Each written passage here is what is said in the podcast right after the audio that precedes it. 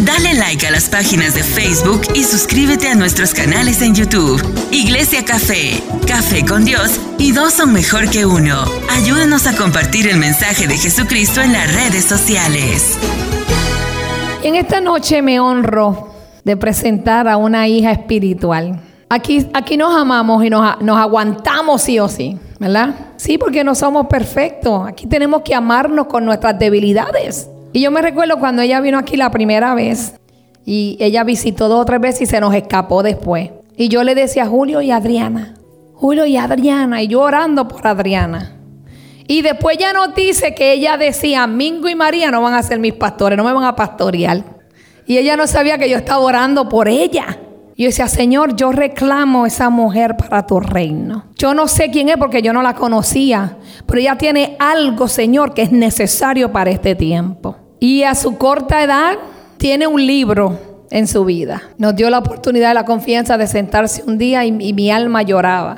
Y le doy gracias a Dios de que fuiste obediente y te sometiste a Dios y nos estás dejando pastorearte. Para nosotros es un honor, de verdad, tenerte y también por lo que haces con Daniela. Eso es algo que nos ha ayudado mucho con Daniela.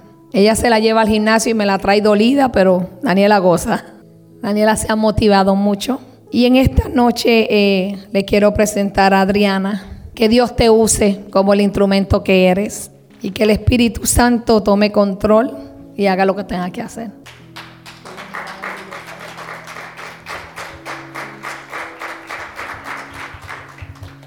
Amén, Dios le bendiga. Todos somos bravos allá abajo. Todos brincamos, saltamos, danzamos allá abajo, right? Aquí arriba que hay que saber qué tú estás hecho, ¿verdad? Eh, me honro, ¿verdad? La oportunidad que me dan mis padres espirituales a traer esta parte. Una pequeña reflexión, no se asusten. Ustedes saben que yo hablo mucho, pero no se asusten. Va a ser 20 minutos. Pueden respirar.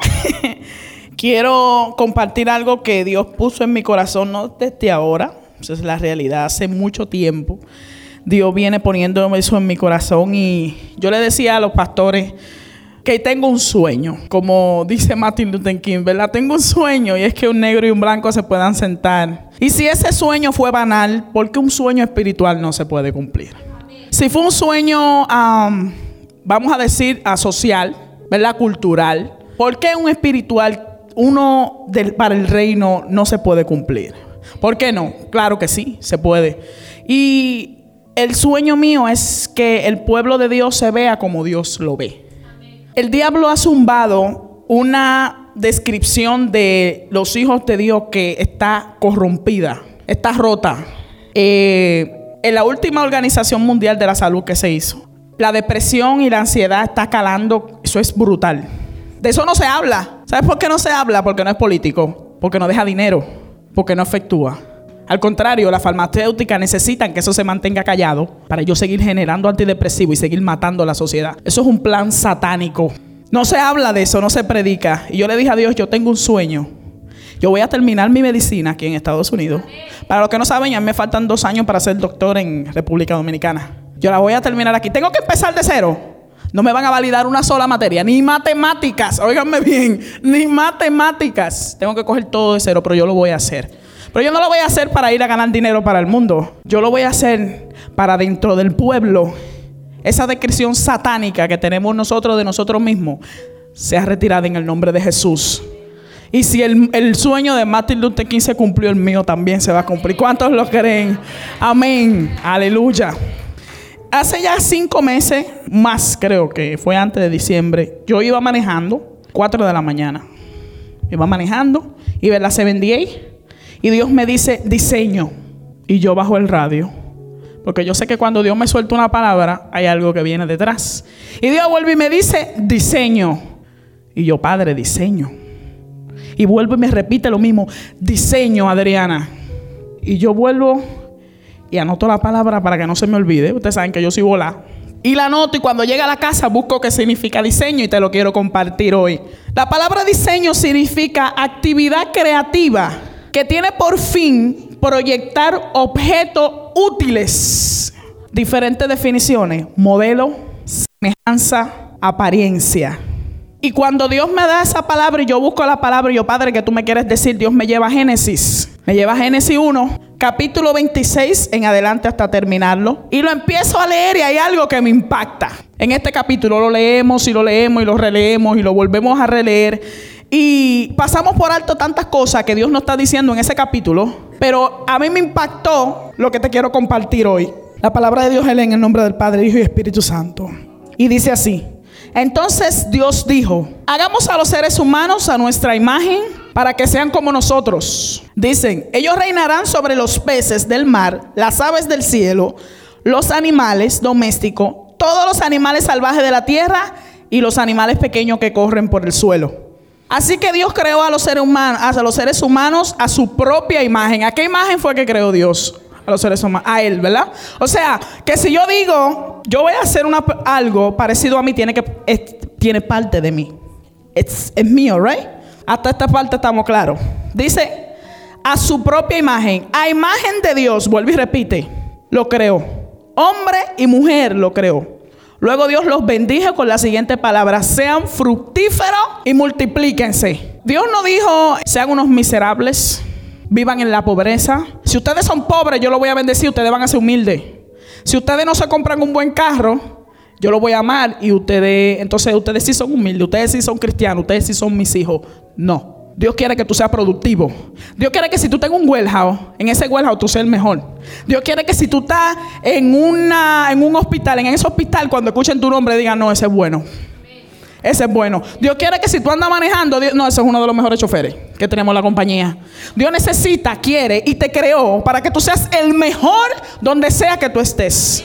El diablo ha intentado corromper este diseño perfecto que Dios creó. Lo ha intentado hacer. Y yo siempre digo, diré y predicaré mientras yo respire. Tengo 23 años de edad. Y mientras yo respire, yo voy a predicar. Lo que el diablo te dijo cuando tú creciste, que tú no servías que tú no ibas a servir para nada. Cuando yo crecí, yo estaba desde esa, en la edad de ese niño, a mí me empezaron a decir que yo no iba a servir, que yo a los 13 años iba a estar embarazada, que yo no servía para mis estudios, que yo era un inútil, que para nada que yo me desarrollara yo iba a servir para eso. Todas esas personas que dijeron que yo no iba a servir han tenido que llamarme a decirme, Adriana, te felicito y no callaste todito la boca. Así mismo, así mismo va a ser con Dios, contigo, con tu vida, con tus hijos, con tu descendencia y con tu familia. Porque Dios primero deja que, que, el diablo hable. Dios deja que el diablo hable y que hable y que hable y que hable y que hable. Y cuando ellos terminan de cuando él termina de hablar, él dice, "Terminaste." Ok, entonces ahora empiezo yo. Entonces ahí empieza Dios a trabajar en ti, en tu vida, en tu familia. Entonces, sigue diciendo en Génesis, sean fructíferos, ¿verdad? Ahí me quedé. Y multiplíquense. Llenen la tierra, gobiernen sobre ella, reinen sobre el mar, las aves del cielo y los animales que corren por él. Entonces dijo, miren, o sea, yo me imagino, imagínense esto conmigo, imagínate esta escena. Está Adán, está Eva. Yo me imagino mucho la Biblia. Imagínense, la mente es así, ¿verdad? Imagínense esta escena. Está Adán, está Eva. Y está Dios enseñándole como cuando te dan un, recorrido por un trabajo nuevo. Así. Imagínense esa escena. Y dice, miren, les les he dado todas las plantas con semillas que hay sobre la tierra y todos los árboles frutales para que les sirvan de alimento. Y he dado toda planta verde como alimento para todos los salvajes, para las aves del cielo y para los animales, pequeños que corren por el suelo, es decir, para todo lo que tiene vida.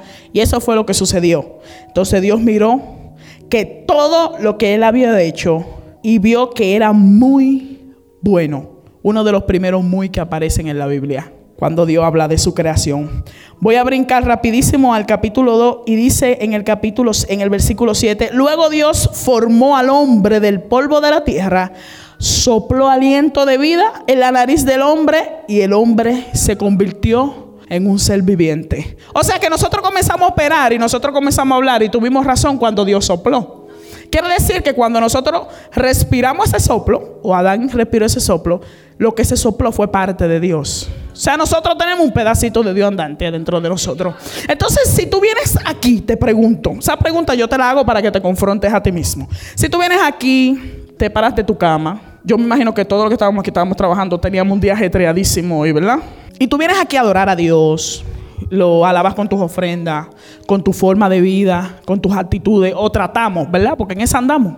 ¿Por qué te maltratas tú? ¿Por qué si tú alabas a Dios, vienes a la iglesia, ¿verdad?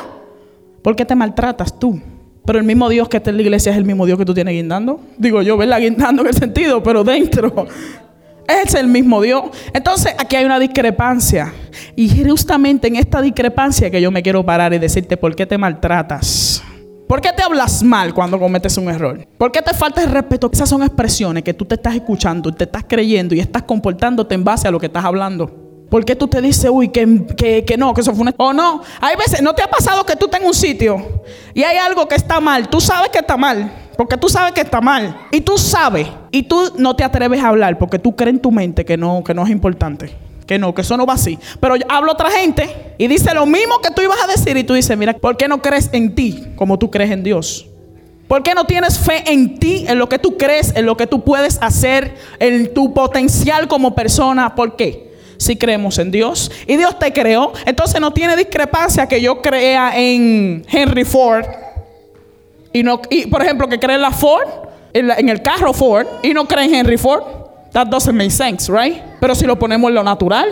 Pero vámonos a lo espiritual. ¿Cómo tú crees en Dios y no crees en ti? Que eres creación divina y semejanza de Dios. Entonces, los otros días íbamos el pastor, yo y la pastora en el carro. Íbamos por ahí y yo le hacía una pregunta a ellos. ¿Qué hubiera pasado si Adán, cuando Dios viene y le dice, y comen del fruto, y Dios aparece? Esta fue la escena. Imagínense conmigo, vamos a imaginar. Imagínense que Adán y Eva están allá atrás escondidos sin ropa. Y viene Dios caminando. ¿Usted cree que Dios no sabía? ¿Cómo es? Eso es como cuando tú encuentras el reguero y, y tú sabes que fue el hijo tuyo que lo hizo, porque ¿quién más lo va a hacer? Si era el único que estaba ahí. Si el destructor de la casa y el terremoto es él, ¿quién más lo va a hacer? Y tú llegas y ves el reguero, tú sabes que fue él. Pero tú vas donde él y aún así ¿Qué tal? Yo me pregunto, eso no lo dice la Biblia, yo estoy parafraseando, no me confundan. Y Dios va caminando, fulano, ¿dónde estás? Y yo me preguntaba y le decía a los pastores, pastor, ¿y si Adán hubiera salido y hubiera hecho esto? Padre, aquí estoy. Me sentí desnudo. En verdad, me sentí desnudo y me escondí. Cuando él le preguntara, ¿y cómo tú sabes que tú te desnudo? Dios sabía. ¿Acaso, eso fue una pregunta retórica. ¿Acaso has comido del árbol que te dije que no comieras? Como quien dice, fulano, ¿de qué hablamos? Digo yo poniéndole tono de voz a la Biblia, ¿verdad? No sé, pero yo digo yo imaginando, ¿verdad? Si Adán hubiera dicho, Padre, tienes razón, comí del árbol. Pequé. Estoy dispuesto a asumir las consecuencias. Si me vas a echar, puedes hacerlo. Pero sí, yo lo hice.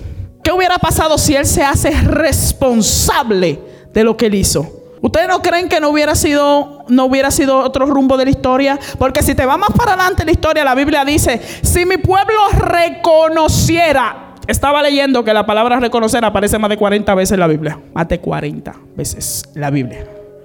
Si mi pueblo reconoce, acepta y cambia, yo voy a tener misericordia. ¿Y cuál era la diferencia entre Adán y Israel? Ninguna. Ninguna. Y yo me pregunto siempre qué hubiera pasado. Entonces, referente a estos tres pilares, te quiero, quiero que te lleves hoy. Quiero que te lo lleves para ti. Quiero que te lo lleves y lo atesores en tu corazón. Y le pido a Dios en el nombre de Jesús que en tu mente esto te siembre. Y la primera es responsabilidad. ¿Qué es la responsabilidad? Busqué la definición y dice, es dar cumplimiento a las obligaciones y ser cuidadoso al tomar decisiones o al realizar algo. Me gustó esa definición, encontré como 10, pero esa fue mi favorita. Y si tú, en vez de tú vivir culpando al otro de lo que te pasa a ti, tú te haces responsable de lo que te tienes que hacer responsable. Adriana, ¿qué tú hablas serme responsable? Cometiste un error, lo cometiste. Dios te quiere enseñar algo. Ay, Adriana, pero hay otra manera de aprender. Sí, pero fue la manera que tú elegiste de aprender. Entonces, si tú te haces responsable de lo que tú crees, de lo que tú dices y cómo te comportas, ¿tú crees que tu vida no va a tener otro rumbo? ¿Tú crees que tú vas a estar pasando por las situaciones que tú estás pasando? Porque normalmente cuando a ti se te repite una misma situación, busca que no es la situación. Porque si yo hago así y paso tres veces por este mismo poste, ¿qué quiere decir? Que yo estoy perdida, ¿verdad? Que el problema soy yo, no el poste. El poste está ahí. El poste es un poste vacío, míralo ahí. El poste está ahí, yo estoy pasándole y el poste nada más me está mirando como está perdido la razón. Porque que cuando tú le pasas tres veces una misma cosa y el problema no es la cosa, el problema eres tú. Esa es la primera que quiero que, que, que te grabes. La segunda que quiero que te grabes es el amor propio. Uy, ese es el tema favorito mío. El amor propio. La Biblia dice, son en Primera de Pedro me parece, aquí lo tengo. Primera de Pedro 2.9 dice, ustedes son linaje escogido, real sacerdocio, nación santa, pueblo adquirido para posesión de Dios, a fin de que anunciase las virtudes de aquel que los llamó de las tinieblas a su luz admirable. Tú no eres cualquier cosa. Tú no eres cualquier cosa y yo necesito, yo necesito y mi oración siempre va a ser delante de Dios cuando oro por mi prójimo, que mi prójimo se vea como Dios lo ve. Como que Él se vea como verdaderamente Dios lo ve. ¿Tú crees que Dios se levanta y dice, déjame ver qué yo voy a hacer hoy para hacerle la vida imposible? a Bárbara. ¿Tú crees que Dios se levanta así? ¿Tú crees que ese es el pensamiento de Dios? ¿Tú crees que Dios quiere que tú pases? Si Dios te manda una situación, ejemplo a mí, cuando voy manejando, Dios está trabajando fuertemente, esto es un trabajo duro, aunque ustedes no lo crean. y se me mete un retardado mental, que no lo puedo llamar otra persona, solamente un retardado mental se le mete un aparato que pesa más de 80 mil libras y va a 70 millas por hora. Solamente una persona que en su cabale no está bien lo hace, pero hay miles de ellos. Todos los días me aparece un 5 y 10. Todos los días. Mi camión tiene un sensor que automáticamente tú me para el frente, el camión se me va a frenar. O sea, tú me vas a matar a mí, yo te voy a matar a ti. Eso es lo que me hacen todos los días. La gente juega con mi vida así. Así. Yo tengo que frenar, disminuir, bajar el cambio para que el camión vaya a sus revoluciones. Y yo tengo que, y Dios me está enseñando, tienes que bendecirlo. Ellos no saben.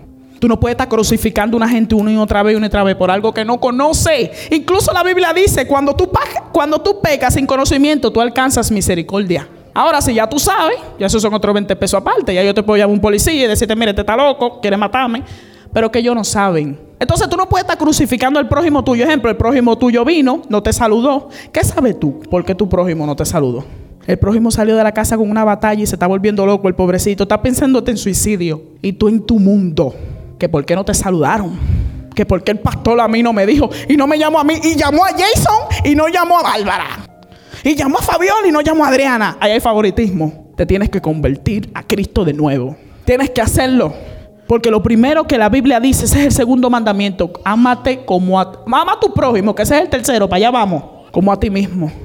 Si tú maltratas a tu prójimo, te maltratas a ti mismo esa energía, ese sentimiento, ese, eso, eso llega a ti mismo, te maltratas a ti mismo. ¿Sí me entiendes? Entonces, como yo decía al principio, si Dios te ama, ah, esto va para, vámonos para el género eh, femenino. Yo soy versátil, yo comparto en cualquier sitio, ateo, al 20, yo no tengo que ver. Yo sé quién yo soy, yo tengo fiel mis creencias. Yo te me puedo sentar a hablar con un ateo y nos reímos. Él diciéndome su historia de por qué él no cree en Dios, yo diciéndole la mía. Y ahí en la checha le predico. Y le suelto ahí. Ya está predicado. Y salí de eso. Y cuando yo a veces me toca compartir con hombres, tengo que pedirle paciencia al Señor. Porque me hacen despejo. Y tú lo ves a ellos, me compro un pantalón que me queda. Y yo quiero que tú veas que Dios perdóname. Qué fabuloso hombre. Yo te estoy hablando de un hombre, apariencia pobre, como dice la Biblia. Vamos a ponerlo así, ¿verdad? Y ese hombre se ve. Ni Brad Pitt. Que Brad Pitt llega y él lo opaca de la autoestima que tienen, de lo bien que hablan de ellos. Yo me les quedo mirando, pero yo no me lo miro como de forma despectiva ni forma burlona. Yo me quedo, wow, qué aprendizaje. Sin embargo, yo me siento con la mujer y comienzan a mirarse los brazos que le guindan, comienzan a mirarse entre otras. Vivimos comparándonos unos con otras. No entendemos que nosotras somos, que hay variedad y que hay todo tipo de público. Y que hay hombres que no les gustan las mujeres flacas, de matado. Hay otros que no les gustan las mujeres llenitas. Hay otros que no les gustan las morenas. Hay otros que son locas con su morena. Para todo. En el mercado, dice mi mamá, todo se vende. Entonces, ¿por qué no vivimos comparando si cada quien tiene lo suyo? Cada quien tiene lo suyo, hombre y mujer. Entonces, eso está. Entonces, ¿qué crea eso? Una rivalidad. Y entre una rivalidad no puede haber una relación. Entre una rivalidad no puede haber el Espíritu Santo. Entre una rivalidad, si yo te quiero predicar aquí, por esa rivalidad y ese muro que tú me tienes al frente, yo no te voy a poder predicar. O ese muro que nosotros mismos a veces creamos con otra persona, con lo que era que no se cree en la mente uno mismo. Y a veces decimos que el diablo. El diablo está en su infierno bebiendo su vino, la que tiene tú lo que era en tu mente eres tú. ¿Me entiendes? Entonces, volvemos al mismo punto, al primero, la responsabilidad. Hacernos responsables de qué? De nuestras inseguridades. De lo que el diablo nos ha metido en la cabeza, que nosotras somos el género débil que nosotras somos pobrecitas. Ustedes saben que un parto, oigan, está comparado con 32 huesos rotos. Ustedes solo un hueso roto. Yo nunca me he roto uno, gloria a Dios, ¿verdad? Pero mi papá se rompió uno, se tuvo ese hombre grave y todavía no mueve ni la mano. Grave, un huesito, este el de aquí. Imagínense 32 al mismo tiempo. Huesos rotos, estar a luz. Un niño. Usted no es ningún seso débil. Usted es el seso fuerte. El seso que, que fortifica. El seso que restaura. El seso que une. La Biblia dice en Proverbio, una mujer uh, mala al lado de un hombre es como cáncer en los huesos. Y una que es buena es como corona, que lo decora. Usted es una joya que Dios creó para que acompañar y complementar a su creación que ya le había dicho que fue el hombre. Y yo necesito que usted crea eso. Dígase a sí misma, yo soy valiosa. No, no, no lo escuché. Yo soy valiosa. Yo valgo por quien soy. Y no necesito competir a nada con nadie. Así se hace. Dese un aplauso a usted misma por eso. Así se hace. Así se hace. Y el último que te quiero hablar hoy es el amor al prójimo. Uy, este sí me gusta. Este sí me gusta. Usted sabe que yo estaba viendo un video que me sorprendió. Y era de animales, era la BBC. La BBC es la, esta eh, noticia que se encarga de la medicina y todas esas cosas de estudiarla. Y salió un, estudio de que de los pingüinos emperadores están para allá, para la Antártida. Ustedes saben que la Antártida está bajo cero, 40, 60. La sensación térmica del Atlanta, no, usted no puede respirar, se muere ahí. Y, uno, y yo me preguntaba, digo, acá, ¿cómo esos pingüinos aguantan ese frío? Porque también tienen una pielcita que, que lo ayuda y qué sé yo qué, pero ¿y cómo aguantan ese frío que está 40 por debajo? Y 60 a veces baja. Con el viento se sube a 100. Oiga eso. Y yo estaba viendo cómo ellos lo hacen. Ellos toditos se agrupan, alban uno se pone en el medio y se agrupan y van y forman una bolita, una bolita, una bolita. ¿Usted sabe lo que ellos van haciendo? Haciendo así. Usted tiene que ver eso, eso es impresionante. Mire, ven haciendo así y así pasan su invierno. Ellos van rotando para que el caliente del corporal de ellos se junte en el medio y no se congelen. Y se van calentando todito, dando vuelta todito. Yo te estoy hablando más de 400, 500, 600 pingüinos. Yo no te estoy hablando de dos, tres pingüinitos. No, no, yo te estoy hablando de pingüinos que son como de este tamaño y gordote. Y usted ve la coordinación de esos pingüinos y eso es brutal. Llegamos a ser los seres humanos y nos morimos todos. ¿Usted no oye, si el que está allá, oye, oye lo que va a pasar. si el pingüino que está aquí hembra y la que está allá varón y, y allá estaba hablando con el amigo de este y este aquí, ¿tú sabes lo que va a hacer? Este te va a envenenar que está al lado para que te la saque de aquí. No morimos. Se extinguió la raza humana, no morimos, ahí llegamos, ya se no morimos, miren. Oiga, cuente que este fue el Cristo vino y recogió a todo el mundo. No fuimos por la rivalidad que tenemos. Si sabe que nosotros toditos estamos unidos, nosotros somos uno. Mira, usted agarra una piedra y la tira al agua, ¿verdad? Esa piedra va a generar onda. Esa onda va a mover hoja. Esa hoja va a llegar a los árboles. Esos árboles usted se va a comer fruto. Todo está conectado. Todo lo que nosotros hacemos está conectado. Este sonido que está conectado aquí y lo que yo estoy hablando, te está generando usted de pensamiento. Esos pensamientos le van a generar sentimientos. Esos sentimientos le van a generar actitudes. Esas actitudes le van a generar acciones. Y esas acciones van a cambiar cosas. Nosotros estamos conectados. Todo está conectado. Nosotros estamos toditos conectados. Nosotros somos uno. Cuando la Biblia dice que somos uno, no dice porque somos un cuerpo. Dice porque Dios sabía que nosotros estamos conectados y que somos una sola raza. Somos uno. No somos eh, dominicanos, puertorriqueños, eh, colombianos. Salva. No. Somos uno. Cuando entendamos que somos uno. Cuando entendamos que por más dañado que uno esté, uno puede todavía ayudar. ¿Sabes qué Dios me mostraba? Yo de niña a mí me gustaba pintar mucho. Las, eh, las crayonas, a mí me gustaba romperlas. A mí me la compraban nuevecita y yo hacía así. Y mi mamá me miraba.